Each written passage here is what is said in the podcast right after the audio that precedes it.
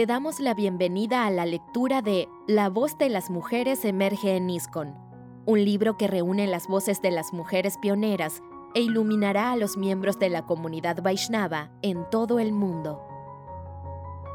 A continuación leeremos Todas las personas pueden cantar yapa en la sala del templo, por Manasi Gangadasi.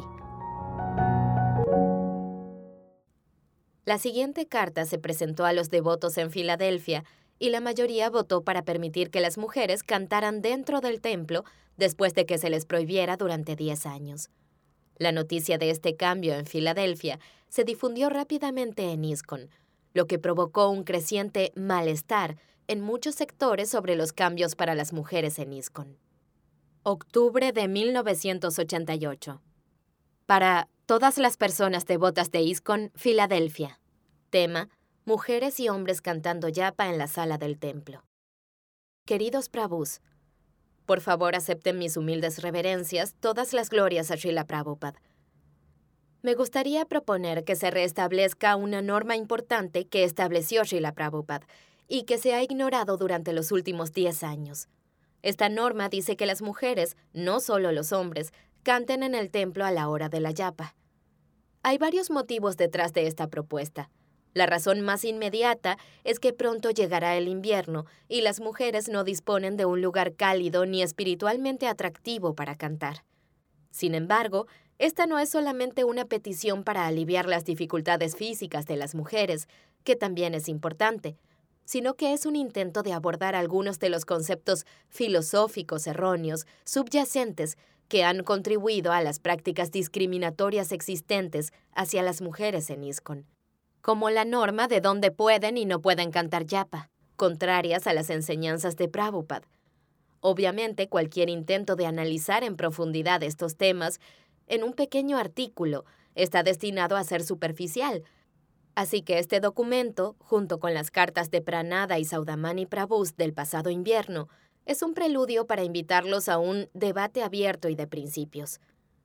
Sinceramente espero que este documento no se malinterprete como una manera de promover una guerra mundana entre géneros o como un capricho de entrar en la tendencia reactiva y dualística para ver quién es el mejor. Mi intento más sincero aquí es tratar de entender, expresar y actuar de acuerdo con lo que es filosóficamente correcto. Es evidente que lo que es mejor para nuestras vidas espirituales individuales se refleja a su vez en mejores resultados para todos colectivamente. El individuo y el colectivo funcionan juntos. Si como grupo podemos empezar a trabajar con la misma comprensión de lo que significa ser miembros de una comunidad Vaishnava, lo que significa en la práctica que todos tengamos las mismas oportunidades espirituales, y si podemos empezar a trabajar juntos, en vez de a expensas de los demás, entonces tendremos la oportunidad de derribar el fuerte ataque de la ignorancia a medida que Kali Yuga avanza. Sin esta visión común y sin respeto mutuo, es inevitable que nuestra unión se divida, que nuestra fuerza disminuya y que el posible número de víctimas aumente. Tal como Prabhupada enfatizó una y otra vez, el éxito de nuestra prédica depende de la cooperación. Vaishnavismo una tradición de empoderamiento espiritual. La norma actual de que los hombres canten en el templo y las mujeres afuera ha evolucionado a lo largo de los años como la única práctica aceptable, pero no es la que aprobó Srila Prabhupada. De hecho, él se opuso rotundamente a ella. Prabhupada se negó a excluir a las mujeres de esta manera debido a varias razones filosóficas. En esencia, ese sectarismo se contradice a la tradición espiritual Vaishnava. A lo largo de la historia del movimiento para la conciencia de Krishna, hemos aprendido de Guru, Shastra y Sadhu que nuestra tradición es de emancipación, de reconocer el derecho de todas las personas a pertenecer, no de la exclusividad jerárquica por las que se caracterizan históricamente las tradiciones impersonalistas. El señor Chaitanya se situó en el frente de batalla en contra de las políticas de exclusión que practicaban los impersonalistas. Él propuso un modelo de práctica espiritual comunista, sentando las bases para un futuro movimiento mundial cuya filosofía se centra en la práctica de la no discriminación. En el capítulo 7 del Chaitanya Charitamrita se menciona este enfoque de igualdad, en la sección que describe las misericordiosas actividades de prédica del Panchatattva. Al distribuir el amor por Dios, Chaitanya Mahaprabhu y sus asociados no tenían en cuenta quién era un candidato apropiado y quién no, ni dónde debería tener lugar esta distribución y dónde no. No ponían condiciones. Donde quiera que tuviesen oportunidad, los miembros del Panchatattva distribuían el amor por Dios. Chaitanya Charitamrita Adilila 723. Como la misión del señor Chaitanya estaba exenta de motivaciones, los mayavadis lo criticaron porque iba a los barrios marginales a predicar y a reformar a los mlechas y yávanas. Sin embargo, al transformar a las personas humildes en grandes devotas, el señor Chaitanya desafió la práctica de los prejuicios espirituales basados en la apariencia física externa. La igualdad espiritual es un aspecto tan importante del Vaishnavismo que en los tres textos posteriores, Srila Prabhupada destaca nuevamente el mismo punto. Aquí se puede subrayar otra vez que, a pesar de que bribones envidiosos protesten diciendo que no se puede dar el cordón sagrado ni sañás a europeos y americanos, no hay necesidad ni siquiera de tener en cuenta si alguien es un caballero o un delincuente, porque este es un movimiento espiritual que no toma en consideración el cuerpo externo de piel y huesos. Como está dirigido de manera apropiada bajo la guía del Panchatattva, siguiendo estrictamente los principios regulativos, no es afectado por impedimentos externos.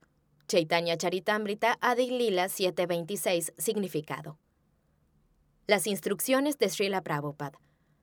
Srila Prabhupada trató de inculcarnos esta actitud de emancipación independientemente de su designación corporal, les dio a todas las personas la oportunidad de realizar cualquier servicio en el que pudieran ocupar plenamente sus tendencias y así avanzar en la conciencia de Krishna.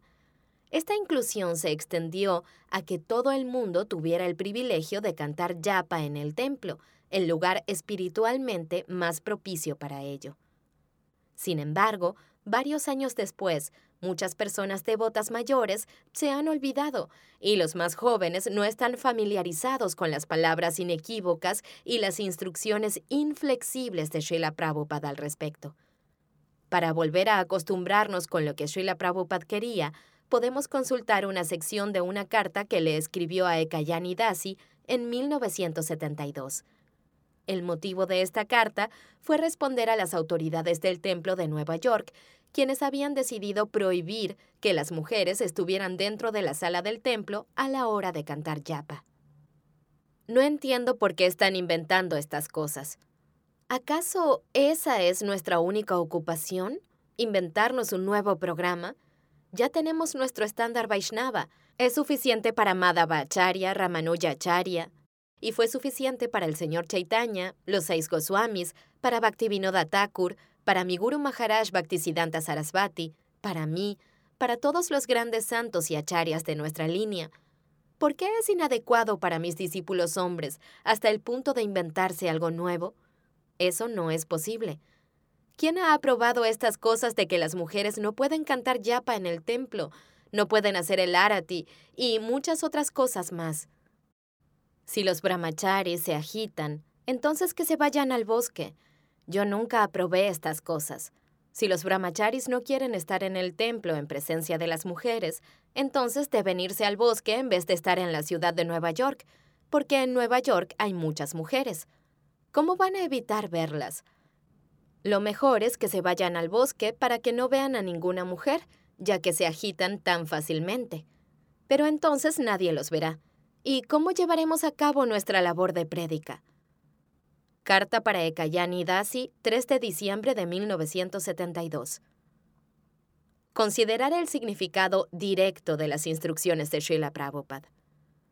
Uno de los argumentos que se suele usar para evitar seguir estas instrucciones es que, si cantamos con personas del sexo opuesto, nos distraemos. La razón que se utiliza para respaldar esta posición es que no estamos en una plataforma muy elevada. Sin embargo, este razonamiento tiene ramificaciones potencialmente peligrosas, porque puede usarse para cambiar cualquiera de las instrucciones de Srila Prabhupada. Esto es similar a lo que Srila Bhaktisiddhanta Sarasvati Thakur describe en el Chaitanya Charitamrita como Akshana Briti. Akshana Briti quiere decir significado indirecto, y se menciona para hacer referencia a cómo los mayavadis dan interpretaciones distorsionadas de la literatura védica. En lugar de aceptar las instrucciones simples y directas de Krishna, ellos hacen grandes esfuerzos para crear todo tipo de acertijos mentales intrincados y confusos para así justificar sus interpretaciones de las escrituras. Pero Srila Prabhupada nos advierte de los peligros de este malabarismo mental. Las escrituras védicas deben ser consideradas como una fuente de conocimiento verdadero, pero si no se toman tal y como son, pueden conducir a engaño. Por ejemplo, el Bhagavad Gita es una importante escritura védica que se ha enseñado durante muchos años, pero como fue comentada por bribones sin escrúpulos, la gente no se benefició de ella, y nadie llegó a la conclusión de ser consciente de Krishna. Pero debido a que ahora el propósito del Bhagavad Gita se está presentando tal y como es, en un corto espacio de tiempo, de unos cuatro o cinco años, miles de personas de todo el mundo se han vuelto conscientes de Krishna. Esa es la diferencia entre las explicaciones directas e indirectas de las escrituras védicas. Por tanto, Sri Chaitanya Mahaprabhu dijo, Mukhya Vrityasei Arta Parama Mahatva. Enseñar las escrituras védicas en conformidad con su contenido directo, sin comentarios falsos, es algo glorioso. Desafortunadamente, Sri Sankaracharya, por orden de la Suprema Personalidad de Dios, hizo una presentación intermedia entre ateísmo y teísmo para engañar a los ateos y llevarlos al teísmo, y para hacerlo abandonó el método directo del conocimiento védico y trató de presentar un significado que es indirecto. Chaitanya Charitamrita 710 Significado. De manera similar, debemos aprender a escuchar y a actuar según las instrucciones de Guru, Shastra y Sadhu, exactamente de la manera en que se presentan, Mukhya Briti, sin calificaciones ni manipulaciones. Srila Prabhupada se refería a quien inventaba su propio significado como alguien demasiado inteligente. Entonces, si Srila Prabhupada dice que tanto los hombres como las mujeres deben cantar en el templo, entonces los hombres y las mujeres deben cantar en el templo, y si alguien se agita con ello, también hay una instrucción para esa persona. Cambiar nuestra conciencia es una actividad práctica. Es necesario señalar un punto más respecto a la creencia de que todavía no estamos en un nivel lo suficientemente elevado para cantar en la misma habitación del sexo opuesto. Por detrás de este razonamiento hay una interpretación errónea fundamental de cómo cambia la conciencia. Esencialmente, esta metodología se basa en la forma no dialéctica de la cosificación. Afirma que la conciencia precede a la práctica, como los grupos de conciencia elevada que surgieron en la década de los sesentas. Primero, déjame entender quién soy, y luego haré los cambios, en lugar de Comenzaré haciendo los cambios para descubrir quién soy. Sin duda alguna, la cosificación es una forma de alienación psicológica, porque toma un aspecto del pensamiento individual y lo impone en la realidad, cosificándolo como si fuera la realidad. Pero la realidad no funciona de esta manera. Prabhupada nos enseñó que mediante la práctica podemos aprender a hacer cualquier cosa, de la misma manera que para aprender a cantar sin ofensas hace falta un esfuerzo conjunto. Asimismo, necesitamos aprender a concentrar la mente para no distraernos con las personas que nos rodean. Para aprender a respetar a todos los seres vivos es necesario honrarlos activamente, en lugar de limitarse a esperar a que nuestra conciencia se vuelva más elevada. El Bhagavad Gita 12.12 describe este proceso de cambio de conciencia como Abhyasa Yogena, que significa mediante la práctica del servicio devocional. Por seguir las reglas y regulaciones bajo la guía de un maestro espiritual, revivimos lo que ya existe en nosotros, nuestro amor latente por Krishna. Rabindra Swarup Prabhu explica en una clase esta naturaleza intrínseca de la realidad. El proceso de Abhyasa Yogena es revivir lo que ya existe. No es imponer algo o meter algo en nuestra psique. Es limpiar la basura para que pueda ser despertado. No se trata de primero venerar a Krishna y luego postrarse ante él, sino de postrarse y a continuación aprender a venerarlo. William James dijo, no es que tengamos miedo y por eso empezamos a correr, sino que comenzamos a correr y entonces sentimos miedo. ¿Es práctico o pragmático? Lo que tenemos que hacer es traspasar la forma y luego nuestros sentimientos llenan esa forma. Cuando nos ocupamos en esta práctica, nuestros sentidos realmente se purifican. La conciencia de Krishna educa los sentidos y de alguna forma incluye a la persona como un todo, la mente, los sentidos y la inteligencia. Así es como funciona.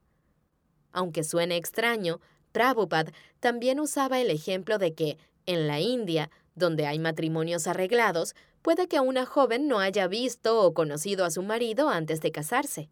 Pero en la práctica, cuando ella empieza a servirlo, a cocinar para él y a hacer otras actividades similares, surgen los verdaderos sentimientos de amor y apego. Mediante la práctica nacen los sentimientos y las realizaciones. Del mismo modo, si queremos superar el dualismo de vernos como hombres o mujeres y empezar a relacionarnos como Vaishnavas, debemos ubicarnos en un nivel de saneamiento. Es necesario aprender a relacionarnos de esa manera. Prabhupada nos dio el programa de la mañana, su significado práctico y preciso de Abhyasa Yogena, y nos dijo que, si seguimos estrictamente este programa, no caeremos en maya. Prestemos atención a las palabras seguir estrictamente.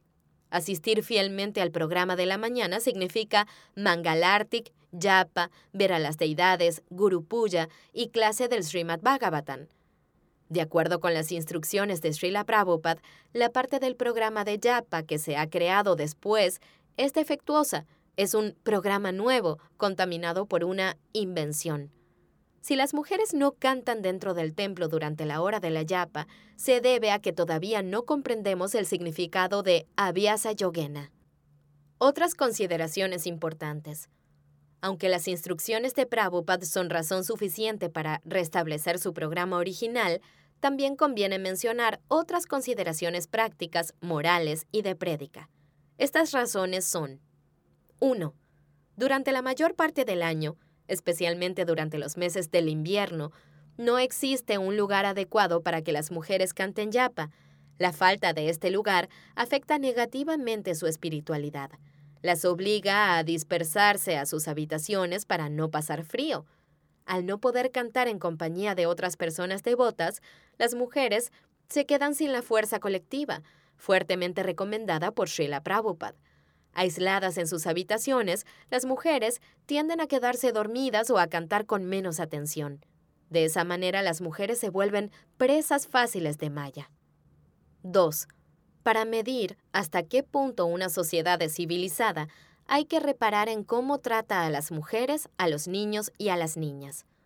Es de vital importancia que nuestras actividades diarias y nuestras políticas de organización reflejen nuestra filosofía, la cual afirma enfáticamente que se debe proteger a las mujeres y que, en particular, las mujeres Vaishnavas deben ser tratadas con respeto, como devotas de Krishna, no como objetos de lujuria o desdén. El título de madre debe ser algo más que un rótulo simbólico. De lo contrario, las personas a las que estamos tratando de predicar nos verán como hipócritas, y muchos de hecho ya lo hacen. Por consiguiente, tenemos que entender qué significa protección y aplicarlo de manera tangible, tanto espiritual como material. Espiritualmente hablando, hay que insistir en que las mujeres, siendo el sexo más vulnerable, usen la serenidad devocional y la seguridad que ofrece la sala del templo para cantar yapa para poder aumentar su avance espiritual. Cuando consideramos a los demás como nuestros hermanos y hermanas espirituales, cultivamos una actitud positiva en lugar de una negativa que considera a las mujeres o a los hombres como fuentes de distracción o tentación. En su carta, Srila Prabhupada se opone enfáticamente a la actitud negativa hacia las mujeres, a la tendencia a relacionarse en una plataforma material. También se debe considerar el bienestar material de las mujeres. Es de buena educación que se les proporcionen las condiciones mínimas necesarias para practicar sadhana bhakti. Además, si las personas invitadas ven a los hombres dentro de la sala del templo cálida y a las mujeres en otro espacio frío, afecta negativamente a nuestra prédica. Va en contra incluso de la etiqueta occidental básica. 3. El ir y venir de las personas devotas en el área del vestíbulo durante la hora de la yapa crea una atmósfera molesta y poco seria. En esta zona, las personas devotas, hombres y mujeres, tienen la tendencia a entablar conversaciones y entorpecer la capacidad de concentración necesaria para tomarse en serio la yapa. 4. En todo el movimiento Hare Krishna hay templos en los que, durante años, los hombres y las mujeres han cantado juntos, separados únicamente por separadores o cortinas, pero no por barreras de sonido. Me han contado que en Miami y en Vancouver los hombres y las mujeres cantan juntos sin ninguna división física, ubicándose en los lados opuestos de la sala del templo. Una devota de Vancouver me dijo que no existe el problema de distraerse y que le sorprendía que su templo fuera la excepción. Es posible que, cuando comencemos a instituir el cambio, haya un mayor sentido de alteridad, ya que se ha exacerbado tanto, pero la realidad es que los hombres y las mujeres cantan juntos en muchas otras circunstancias, cuando viajan juntos en los autos, en la sala del templo durante diferentes momentos del día, en los festivales, y aún así, nadie protesta en estas situaciones. En esas situaciones nadie protesta. Conclusión. La propuesta de restablecer el deseo de Srila Prabhupada no debe considerarse como que los hombres salen perdiendo, sino como una oportunidad de potenciar cualitativamente la fuerza espiritual de nuestra comunidad.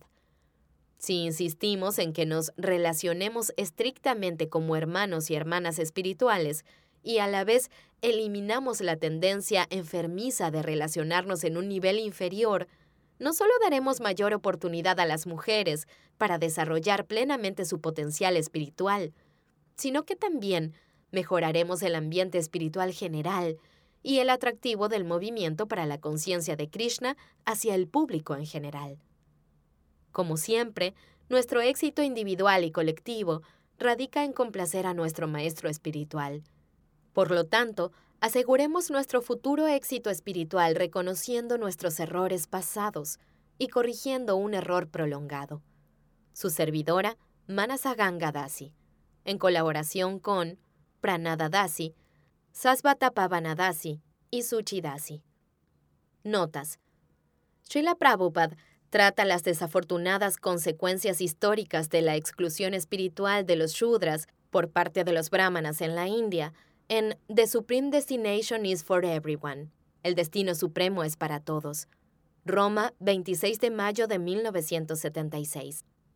Srila Prabhupada. Al comienzo no pedimos a nadie que reciba iniciación o se vuelva brahmana. No, simplemente pedimos a todas las personas que se unan al canto. Este es nuestro proceso. Debemos seguir estrictamente este proceso. Al principio no deberíamos pedir que hagan esto o aquello. Eso no es posible. Se le debe dar la oportunidad a todo el mundo. En Kali Yuga no existe un reformatorio. Todo el mundo nace como Shudra, y menos que eso, como Chandala. Esto también se ha descuidado. Eso no significa que, como todas las personas son caídas, son menos que Shudra o Chandala y yo solo me dedico a cantar Hare Krishna. No, no es así.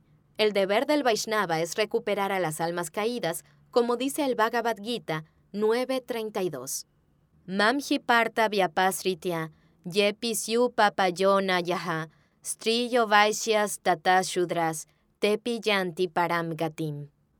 Krishna dice, cualquiera que se refugie en mí, aunque sean de baja estirpe, de bajo nacimiento, strio vaishyas tata, puede que sean mujeres, comerciantes y shudras, a ellos también se les considera Papa Yoni, Papa Johnny, se refiere a aquellos cuyo cerebro no está muy desarrollado. Eso es Papa Johnny. El destino supremo, regresar a Dios, regresar a casa, es para todo el mundo. No es que solo Dios, Dios lo quiere para todo el mundo. Dios no dice, por favor que solo vengan los brahmanas hombres. No, no. Él se refiere a todo el mundo, incluso lo más bajo de lo más bajo, los de baja estirpe. Papa Yonayaha, mujeres, shudras o vaishyas, a todo el mundo. Krishna dice que todo el mundo tiene el potencial para regresar con él, para regresar a casa, para regresar a Dios. Entonces tenemos que servir a Krishna. ¿Quién los capacita para regresar a casa, regresar a Dios? Los Vaishnavas, las personas que son realmente siervas muy sinceras de Krishna. Es su deber. Krishna dice que cualquiera es competente para regresar a él si observa las reglas y las regulaciones. Vyapastriya. ¿Qué significa Vyapastriya? Respuesta. Especialmente tomar refugio. Srila Prabhupada. Sí, especialmente. Se tiene que desear volver a casa, regresar a Dios y refugiarse especialmente en su representante. Esa persona puede avanzar. Pero desafortunadamente, aunque el Bhagavad Gita es de la India, allí no les interesa. Los supuestos brahmanas y goswamis descuidan este proceso. Así como en la India, los musulmanes que dicen ser parciales, Pakistán e Indostán. Una gran cantidad de musulmanes protestaron porque la India se independizara, pero no quieren involucrarse con los hindúes. Preferían separarse. ¿Por qué? Porque ellos tenían la mala experiencia de haber sido tratados muy mal por los hindúes. Incluso en el sur de la India había un proceso, un proceso tan malo, en el que si un shudra iba por la calle, tenía que gritar, Soy un shudra y estoy pasando por la calle, por favor cierren la puerta. Los brahmanas cerraban las puertas para ni siquiera tener que ver al Shudra y evitar que sus alimentos y todo lo demás se contaminara. Se encerraban. La actualidad del sur de la India es el comunismo. Los comunistas son la clase baja. Los Shudras y los Chandalas ahora son mayoría. Ellos forman el gobierno. Y en cuanto algún brahmana acude al gobierno en busca de algún servicio, es rechazado. Ahora los brahmanas se tienen que esconder porque no logran conseguir ningún trabajo. Es una tontería. Esta negligencia no es cultura védica, porque la desatendieron. Los musulmanes que crecieron en India no llegaron de Afganistán, ni de Turquía, ni de ningún país musulmán. Eran indios, pero no se les dio ninguna facilidad para cultivar la vida espiritual. Los brahmanas lo monopolizaron todo, aunque los musulmanes no hicieran nada. Todos ellos fueron humillados por el Estado, y se oprimía constantemente a los Shudras y a los Chándalas. Entonces, Aurangzeb aprobó una ley, el impuesto Jiyaya. Jiyaya significa que los no musulmanes deberían pagar un impuesto. La gente de clase baja fue tan abandonada que naturalmente pensaron, ¿por qué tendríamos que pagar este impuesto? Los hindúes no nos tratan muy bien. ¿De qué sirven los pocos hindúes que quedan y pagar impuestos? Y así toda esta clase de personas oprimidas se volvieron musulmanes. Así es la historia. Estos musulmanes no provenían de países musulmanes. Así fue como gradualmente se formó la comunidad musulmana y el gobierno británico se aprovechó del malestar entre hindúes y musulmanes. De todos modos, esa es la ley de los políticos, no se les da. Nuestro punto es que Krishna dice que todos deben tener la oportunidad de volver a casa, de saber cómo acercarse a Krishna. Por lo tanto, ¿cuál es este deber? Es el deber del servidor de Krishna, como Pralad Maharaj. Pralad Maharaj decía, Mi Señor, no deseo volver solo a casa, volver a Dios. Quiero llevar a todos los impíos, a los no devotos, quiero llevarlos a todos ellos conmigo. Gracias por acompañarnos en la lectura de La voz de las mujeres emerge en ISKCON, una compilación realizada por Pranada Dasi con el apoyo del Ministerio Vaishnavi. Te invitamos a compartir este contenido con tus amigos y te esperamos en el próximo episodio.